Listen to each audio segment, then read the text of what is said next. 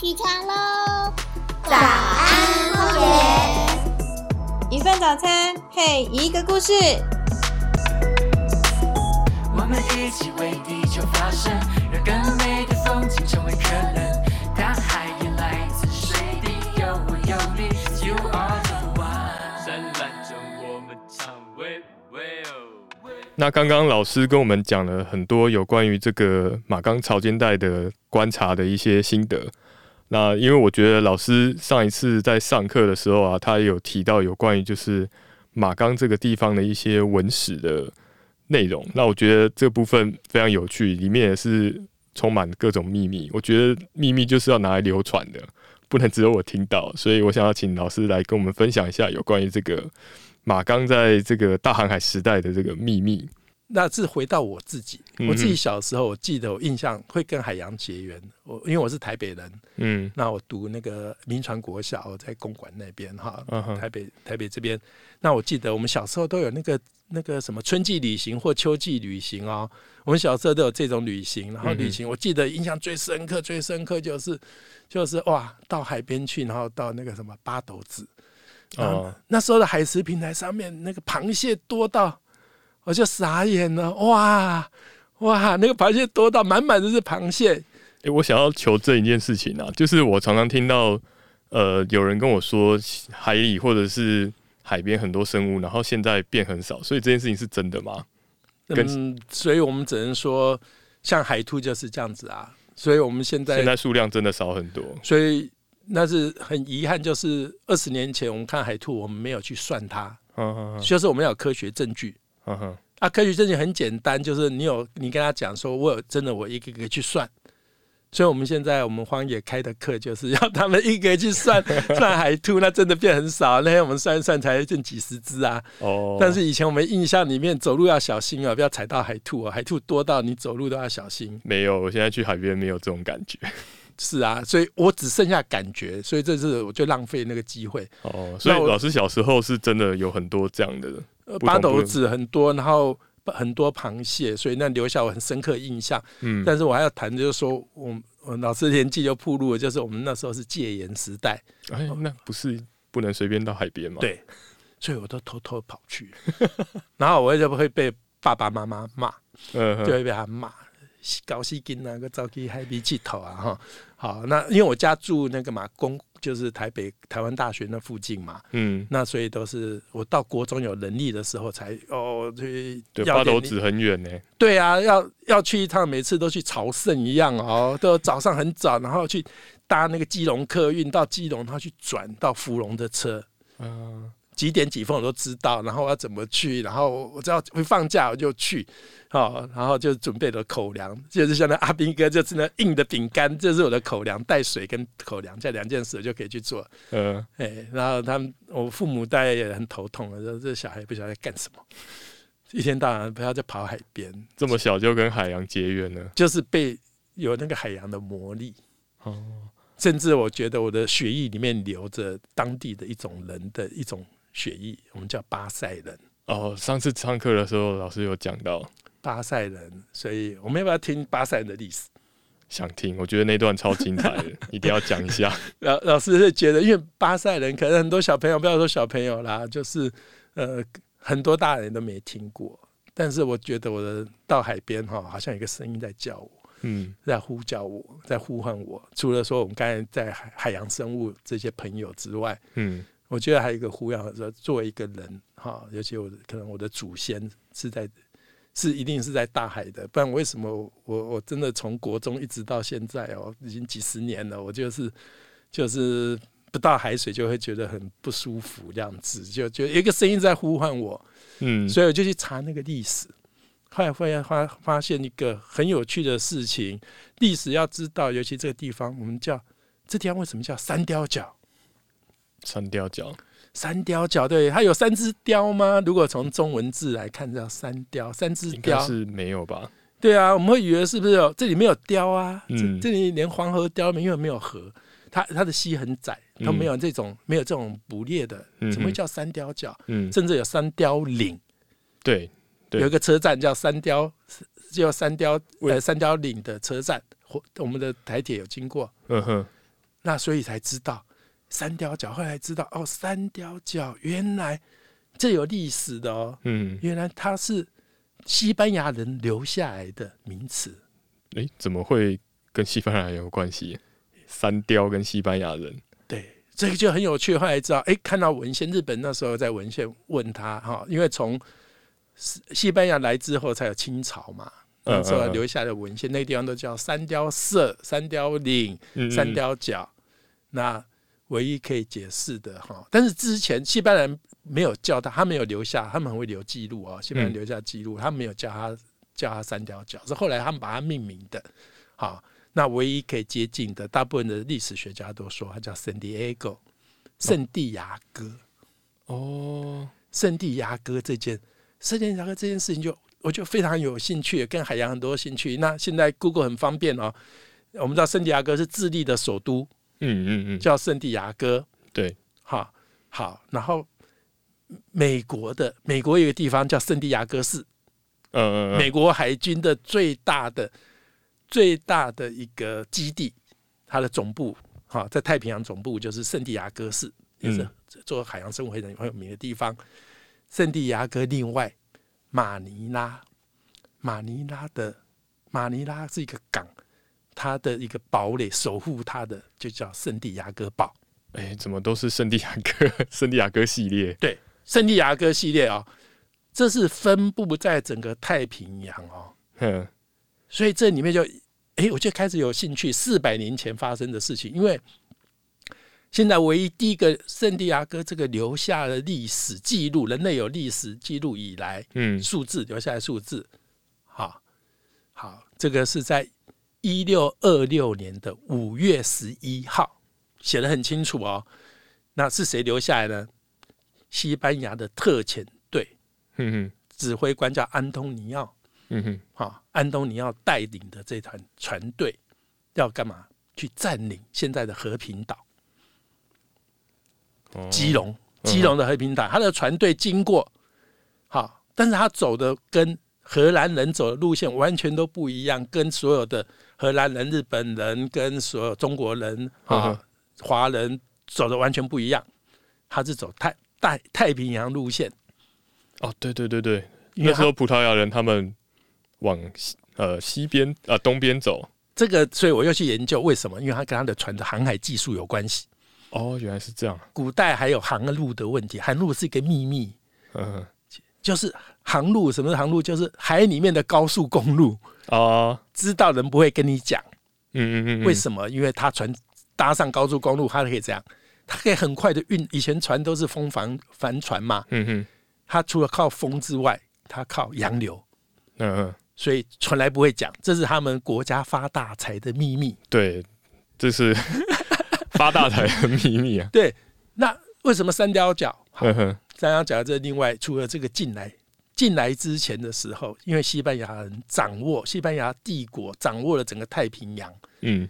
他真的发大财，因为他在他征服了这个南美，南美之后，他把嗯那边发现的那个银子、金跟银啊，主要是银，啊，银矿，他把银做成银矿，那银很好，他运到中国这边卖，哦，跟他交换，交换什么？会卖也好，或交换交换瓷器、丝制品、对，那个时期这个这些东西在欧洲非常值钱，香料，嗯，然后再运回欧洲，就发大财。那那跟台湾本生意啊，哎、跟台湾什么关系？对啊。甚至跟三角角什么关系？对啊，哦，这个是老师现在正在写的这个秘密历史，所以第一次先公布，就听到听到就哎参考看看哈。老师第一次真的对外我们这边是首发，首发，对对对对，老师就再把它写成历史的，有根据的哈。嗯那个时代刚好是谁哈？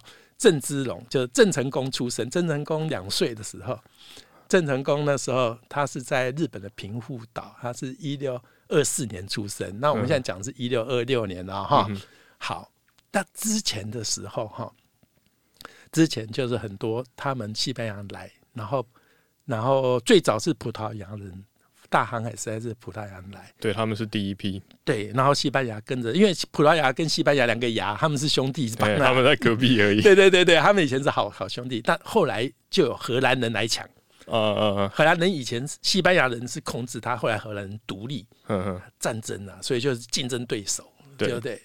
但是荷兰人走的路线哈，走的那个航海图哈，嗯。其实最早其实葡萄牙跟西班牙人他们把那个航海图画出来以后。所以他们的船队都可以一路过来，就比较安全。他们因为船队要花很多钱，要投资很多钱，大家会怕说投资钱呢一路就回不来了。血本无归这样。对，他们以前又没有买保险嘛，所以嗯最主要它依据是什么？航路、嗯，嗯航海图。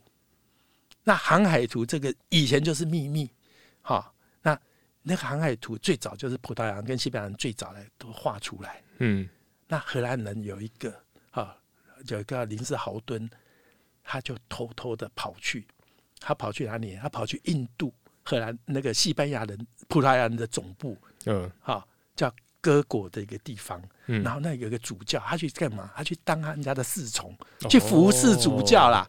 这是个间谍耶。后来我们知道他是间谍的，他去服侍了六年左右哦。呃，哎，又服侍他，然后服侍他，然后然后那个主教呃呃就越来越熟了嘛，然后对熟熟，那他就看得懂，他就去偷偷这个，他就是偷画偷画航海图，哦，航海图，因为以前的主教也好，或者是传教士，嗯。西班牙人这些人，就像我们像像那个中国以前的那个巫士啊，他们是知识分子，嗯很多要去航海，他们说啊，要好像我们以前拜妈祖一样，他们不是他说祈祷，其实不是，他们其实是航海家。哦，好，很多那些教师，因为他为了要传教，所以他要学很多东西。他们是知识分子，哼哼哼，所以那主教就会掌握这个这个密码，呃，航海图密码。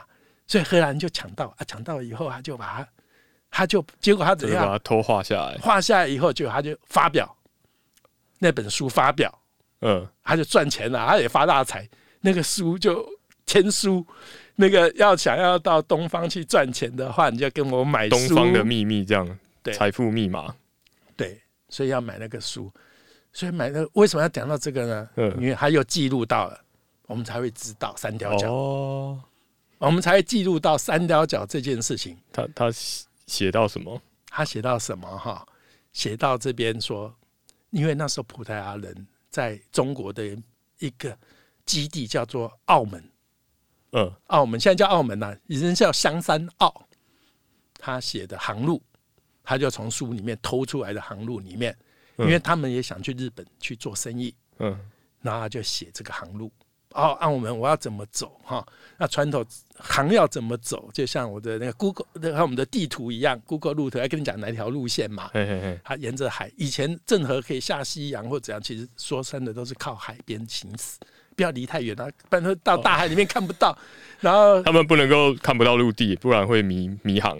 而且他的关心技术没有西方人好，嗯嗯嗯，哈，他可能没有关心技术没有那么好，对，好，他没有我们叫十六分仪啦，有特别的仪器可以量我现在的经纬度在哪里哦，啊、那是伽利略所发明的。嗯嗯嗯，那、你发明望远镜之外，那个你要量量这个你的位置在哪里？大海没有参考位置啊，所以他们就用星星当做他们的那个那个是。你要知道有十六分仪的话，你才有办法。那没有的话，你就靠海边，你就跟着海边，你就看。所以它的航线都会写说你，哎，你走几天，然后你看到一个什么小岛，然后上面有什么山，那你就这样走着走，然后你再朝好到这时候，例如说，哎，它沿着海岸到福建了，我们现在的福建，嗯然后要朝东走，嗯要不要经过澎湖？但那时候不叫澎湖啊，叫做渔人岛。嗯然后经过的时候，你经过几天，他就写航线就会这样写你的里程啊。经过一天，这样感觉很浪费时间呢。啊，不用花油啊，没有关系啊，哦大自然送你过去的啊。哦，但你要算好时间呢、另外一个航线当然还有一个秘密，除了经纬度之外，还有时间呐、哼哼哼，那他都不会写，嗯那个就要靠你自己去探索。但是以前大家他自己都知道，所以为什么刚才讲五月十一号有关系的？东北季风落的时候，他才能从南从从南边往北走，哦开始要吹西南风了。他不然他就上不去了。对，因为郑，你看，只要看郑和下西洋，你以为他妻子下西洋，他说我想出发就出发，没有，都是要看看季风，哼哼，靠季风，好，所以航线里面就会这样子。写，然后写写写，然后哎，经过你会看到一个大岛，那时候连台湾这个岛都没有名字，他们还以为叫做琉球岛，乱叫一通啊！就是你看到一个大岛，你会连续航行的一天到两天的时间，嗯然后你走到那边的时候，到大海大岛的的离开的时候，你要朝东边走，这这个是荷兰人，偷偷偷到的他的海图，因为他把它发表，嗯。那那个葡萄牙、西班牙的的海图，他不跟你讲，所以他也不发表，所以我们现在也没留下来。嗯嗯嗯。所以林斯豪登把它发表，因为用印刷术，荷兰的印刷术很好，就把它变成书了，所以他留下来，我们才知道那些人发生了什么事情，不然我们什么都不知道。嗯好，那所以他那时候，哎、哎、这个时候走走走，他就讲说，哦，这时候经纬度就有用了。走到二十五度的时候，嗯你要改方向，你要改方向。那个岛在你的右手边，你是沿着那个岛右手边。这时候你要北上，你要北上的时候，这关键点很重要哦。这个关键点，你走到这二十度的时候，其实还有一个没有讲，那时候的海水是黑色的。嗯你要踏上你的船要上去之后，走上的时候，那个洋流两天之后会把你送到送到日本的鹿儿岛。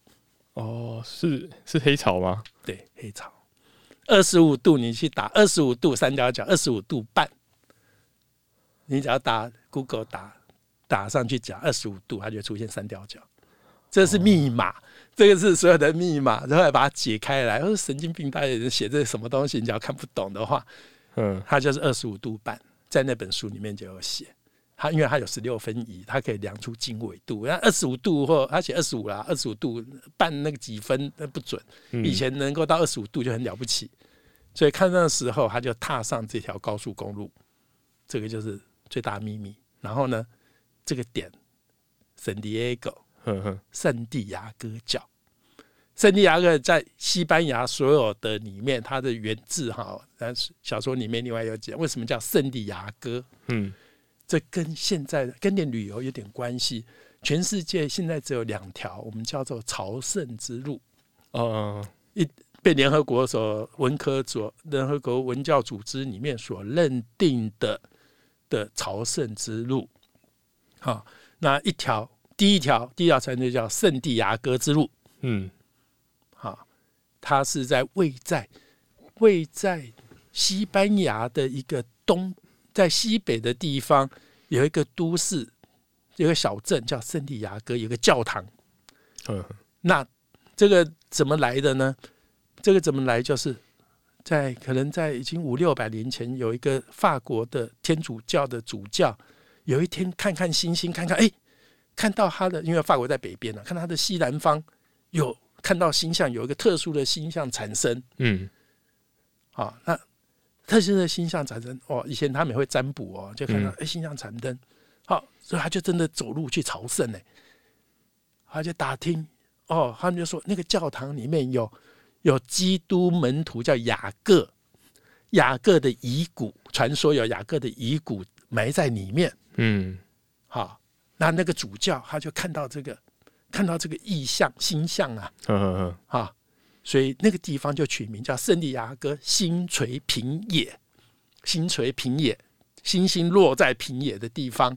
所以你现在去，你现在去圣地亚哥朝圣之路，你要去走的话，可能要花几个月。它的徽章就是一个扇贝的弧状，然后就是扇贝有很多辐射状的嘛，然后中间那个星星就是朝着那边，你去走路就有一个扇贝指引的你的方向。哦你，的终点叫做圣地牙哥。有点像是我们走那个省道、国道，它会有一个牌子，然后它就是指引这样子台湾。说不定也可以从三角角走到那个呃猫鼻头，我们搞不好也弄一个，我们也做一个，像很多地方都有啊，像像纽西兰，纽西兰也有一条步道是全部贯穿全岛，那个那几千公里。美国有一个叫 AT 啊，叫阿帕拉契途径，呃呃，它的东海岸啊，我去走过一，我没有走完啊，我就走过一小段阿帕拉契，它就写一个 A 嗯啊，阿帕拉契是 A，Trail 是 T。嗯 A T，它就是它符号就是一个 A 跟 T 这样混在一起，然后就指引你走路，从佛罗里达走到缅因州，你要走两年。走两年。那圣地亚哥这条路回到这边来讲，它现在是观光圣地。嗯另外一条是叫叫做熊野古道，嗯是在京都。嗯好，它它短很多啦，哈。好，我们回到圣地亚哥真讲，为什么圣地亚哥跟这又有什么关系？嗯因为圣地亚哥的以前他们古代的时候，中世纪的时候，这些后来这个主教之后，就很多朝圣，嗯朝圣的人要一直走，要去一直去走，然后会遇到土匪啊，或者是什么，然后、啊，然后那时候西班牙人又被回教徒所所侵略，就是骚扰这样。对那他们就组了一个叫圣地亚哥骑士团，嗯嗯嗯全世界就是十字军里面有五大骑士团，可能大家看到那个什么达文西密码有很多圣殿骑士啦，那法国是叫做叫叫做呃医院骑士，嗯嗯呃，因为他当时有做救护的。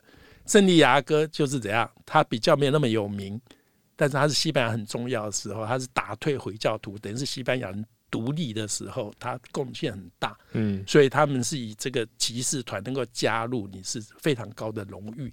嗯哼，所以这些人最早就在保护这些朝圣者，对，所以叫圣地亚哥骑士团。嗯好，那我刚才讲的为什么要跟我们什么关系啊？嗯，不知道。我们这个安东尼奥派他去的那个种族叫 c f v 啊，哈，呃，斯瓦哈，我们这样讲好了。我看到他的画像，我看到一个密码，我看到密码，他的穿的衣服有一个十字。圣地亚哥团有一个特别的十字，它叫鸢尾花红十它十字嗯好。那那个下面是一个剑，哈，圣地亚哥的一个徽章就是一个是那旁边是有点像开花，像鸢尾花这样，代表他们的圣洁。嗯他们的纯洁，他们就是要保护，就是为天主服务。那为什么下面一个剑，他插在地上祈祷？哦，那他身上有这个画，所以他也是骑士团的人。对，哦，所以安东尼奥没有留下来，我觉得他就是派安东尼奥，他是他他是我刚才讲的说那个 c i l v 啊，他他是那个他是那个总督啊，他是在马尼拉，是新西班牙帝国整个太平洋管整个太平洋新西班牙帝国的总督，是国王派他来当总督的。他就是呃，西班牙在这个亚洲的代表。对然后呢，一六二四年发生了郑成功出生那一年，同时荷兰人就是盖了勒兹兰城、啊，在那个安平古堡，嗯哼，安平古堡那边，对，台南安平台古堡。南那边，一六二四年叫他，哇，西班牙，哇，这些荷兰人，因为他本来就世就已经世仇了嘛，对对对，他说哇，偷了我们的海图啊，他从那边来了，糟糕啊，人家来抢我们生意呢。哎，人家抢我们生意呢。嗯。他们西班牙的途径现在慢慢我把它说出来哈，他是怎么走呢？他走到我们圣地亚哥以后，圣地就是我们三角角，嗯然后一路北上哦。他有时候他不走日本哦，他走走黑潮嗯到这边，他一路北上之后，他直接到日本的仙台，哦，就是发生那个福岛地震的那个地方。嗯仙台为什么呢？三十八度，北纬三十八，我们是二十五度，它是三十八度。为什么？因为那时候的黑潮转向，转弯了，因为有一个啊，对，就是三十八度，北纬三十八。对，他就靠着黑潮，这是他的秘密高速公路。所以我们这个都是有那个密码在他的那个航海图里面留下来的。嗯好，这是这几年我去一直翻呐、翻他的一些资料，看他的文献里面找到。好，那那更重要的是，诶，又连接到他，所以他会取名。他们这些圣地亚哥骑士团队他们西班牙是有很大的贡献。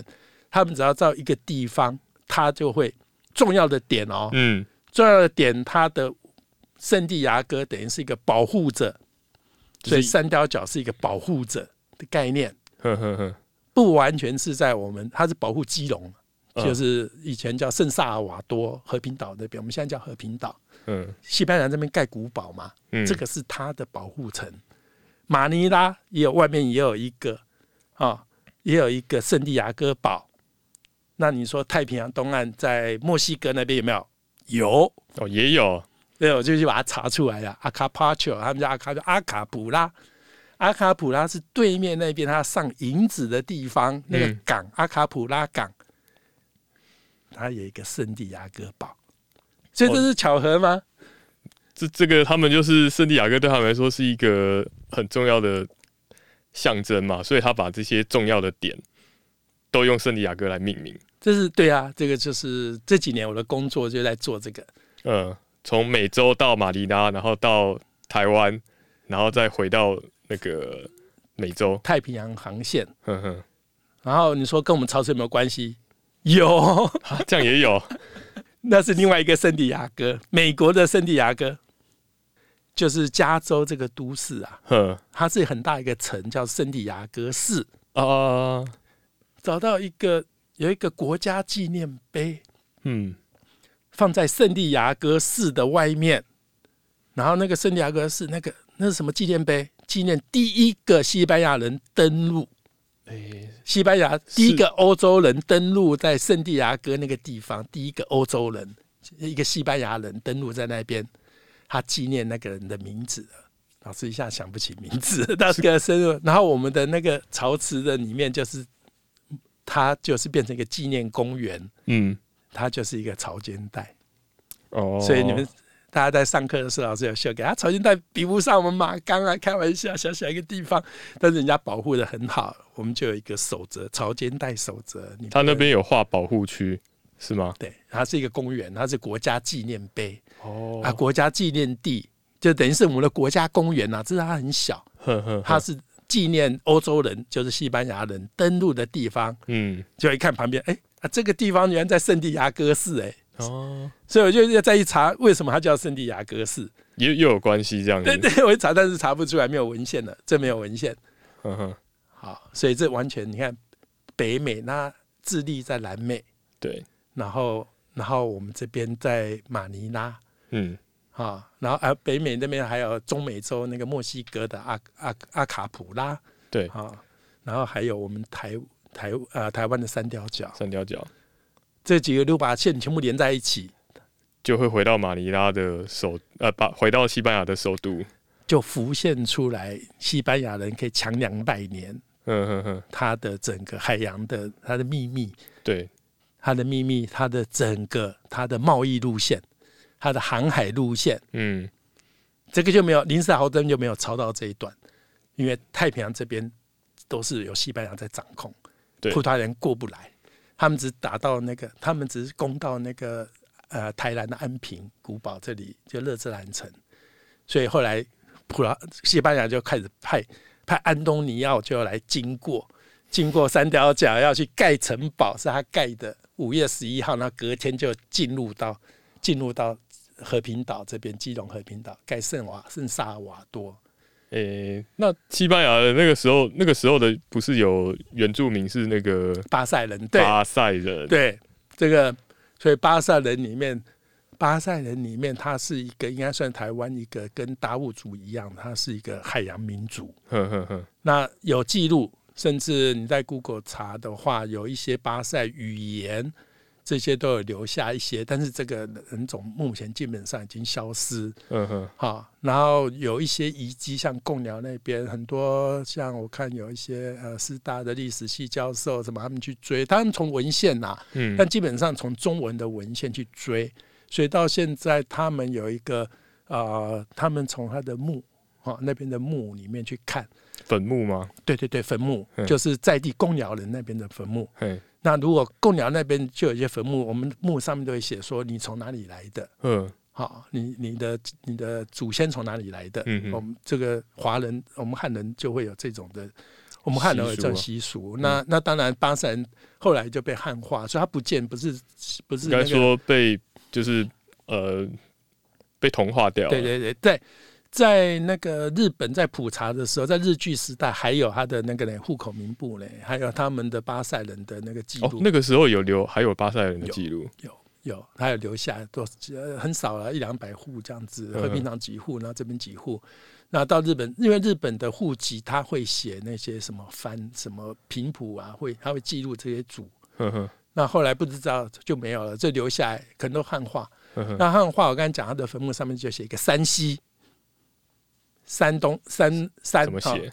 山就是大山的山上的山，山的西边。山西对，那、你哦，为什么会写山西？，对对，你会以为说好像在中国大陆有一个山西省，对不对？嗯，你会以为他山西省来，怎么跑到这边来来？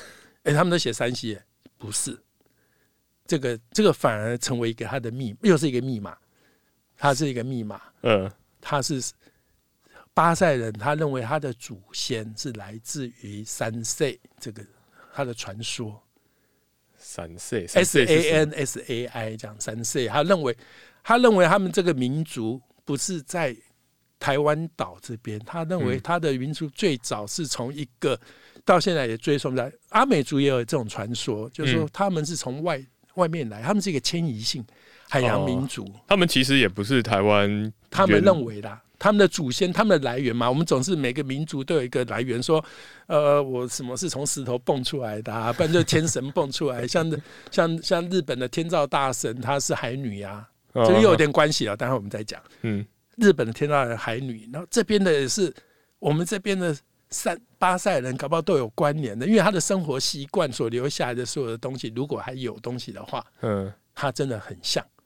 好，好，那那些刚才讲说山西，嗯山西是三岁的意思，不是山西省啊，不哦是这个山西省的意思啦。不然怎么，不然你会以为他都刚开始大家都以为是从从大陆移民过来的，不是，不是，啊，三岁这样。他们现在还有一个巴塞那边，在贡寮那边有一个妈祖庙，那边他们还有一个类似他们的呃，类似他们公谢，就是他们一个祭祭祀的一个地方这样子。好，那上网都可以查得到哈。那 要讲巴塞人这边，但是我觉得，嗯，我会更觉得他跟西班牙有什么关系哈？其实他会导致西班牙人，他会我现在的猜测啦，嗯它会导致西班牙人后来为什么会输？为什么会输输那个荷兰人？因为是是这样子吗？哎，后来我们不是历史上不是那个吗？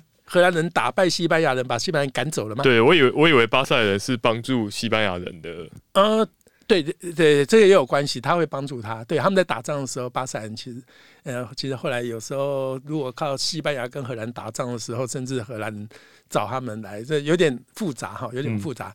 但是有一个最大，西班牙人来这边以后最大的一个困扰，嗯，最大的一个困扰就是没有东西吃。那、他们刚登陆的时候吗？呃，不是不是，他们他们来的时候是两艘大的战舰哈，嗯。那个我们叫做叫做盖伦船啊，那个是比它是那个很快的，它是战舰，然后后面跟了十几艘的我们叫龙客 junk junk 嗯。Junk 是中国船的一个赛的手解，就是他的运输部队啦。嗯就像现现在战争的时候，你有战车，后面要两台战车，后面要十几艘的补给车，后面全部拿补给车。嗯。那那时候文献有写，他要去盖古堡，嗯。所以那些都在建材，哦。他是从马尼拉再建材来。所以这里面我们现在挖出和平岛那边，其实他们在讲说这些石头怎样怎样都不是。台湾的，我觉得如果他回去看他的最早的记录，嗯。应该要去马尼拉找哦，当初他出发的地点。就有可能是从那对对，所以历史学家如果他没有看到这些记录的话，嗯他就一直觉得很奇怪，这些石头哪里来也好，建材哪里来，嗯。这都可以做，甚至做 DNA 分析。如果他还有，嗯，他没有找很多墓啊，那个埋在的那个墓哦哈你说那个木材的部分，呃，不是，就死掉的人坟坟墓，墓坟墓坟墓里面还有一些遗物的话，如果说有些木头的话，搞不好你可以做分子生物去分析这样子。嗯哼好，那所以那个舰队远征，西班牙远征舰队就是两艘战舰，然后其实他他写的说我们和平的攻占，巴塞人根本就没反应，巴塞人说欢迎。呃，欢迎！为什么巴塞人就是海洋民族啊？他根本就无所谓，他也没国家，也没什么，反正来嗯哦，大户来了做生意，哦 海洋民族就是做生意啊。赚钱，除了赚钱之外，他们提供服务，嗯他们提供服务，所以他什么都会。呃。木工也会，金属也会，所以所以西班牙人当初没东西吃的时候，也是靠巴塞人嘛，这这个是我要写的秘密，这样子。这真的是我的秘密，就是巴塞人干嘛种田呐、嗯。当然，这种田，他出去外面大海就是他的藻类所有的鱼，他的他的就渔猎采集这样子，对，他是渔业采集啊。西班牙人说：“哎、拜托我给你一些钱，你都欢迎我来，我可不可以跟你交换一些食物啊？”拍谁不？没有，我不是农耕民族啊，我不是农耕的民族，我是在渔猎的民族啊。对，那你要你要什么？你的船坏掉，我帮你修，可以。嗯你要盖古堡，我帮你盖。他说这个我都会，他什么都会，他就海洋民族就什么都学都会啊。就是他只要来，其实基本上来之前就有很多，就有很多日本人、中国人，就有世界各地。我们早就是已经是一个。已经是一个国际港了啦。嗯三角角既然已经是在航海路线上面讲二十五度半这个重要的地点的时候，嗯那时候平平凡凡，如果我回溯的时候，那个巴塞人每天就在看，就有各式各样的船啊、还认识这个是这个是大明朝的船，鸟船，他们叫鸟船。嗯哎，这个是日本的日本的船。嗯好，那个不动明王，他就会写一个标签。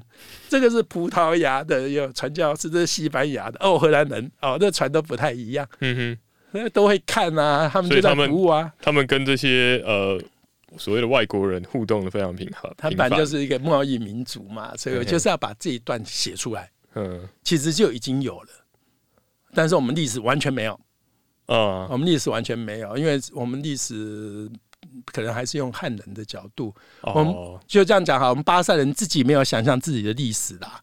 我嗯跟你这样讲啊，如果那我当然我要自认我是巴塞人，我要帮巴塞人写下这一小段历史。好，那重点是在一六二六年的四百年之后的目标，我的目标是二零二六年五月十一号，那时候这是我的时间点。西班牙人就是写入把三角角写入历史里面的四百年纪念。好，这是现在我在做这个文史工作的一个条的一个做法。那我刚才再回过来讲说，那西班牙因为他买不到食物，所以他常在抱怨，嗯。他常在抱怨，他补给又太平洋台风什么一大堆，他补给的太远，嗯。他又过不来，所以他们后来又侵又侵又跑进来台北盆地，嗯所以它要扩展到那个淡水红毛城那个嘛。那其实最早上它是英国拿走啊，那其实是西班牙那时候在盖，他就一路他为什么他要进台北盆地？他要米，嗯要粮食啦，嗯但是还是不够啊。他这边不太卖他，这边其实也是广义的，也是巴塞人，是比较这边内陆的平埔族巴塞人这边。哦那定义还有很难讲啊，哈。好，那基本上我就把它定义是海洋这边的，好所以变成它养不了。所以西班牙最后面后来有文献记录说他几乎是投降，他跑去荷兰人来打的时候投降，就好开心哦，就当你们俘虏好了，我都吃不饱，结果跑到你们荷兰这边又又葡萄酒可以喝又可以吃，这样子就投降投降。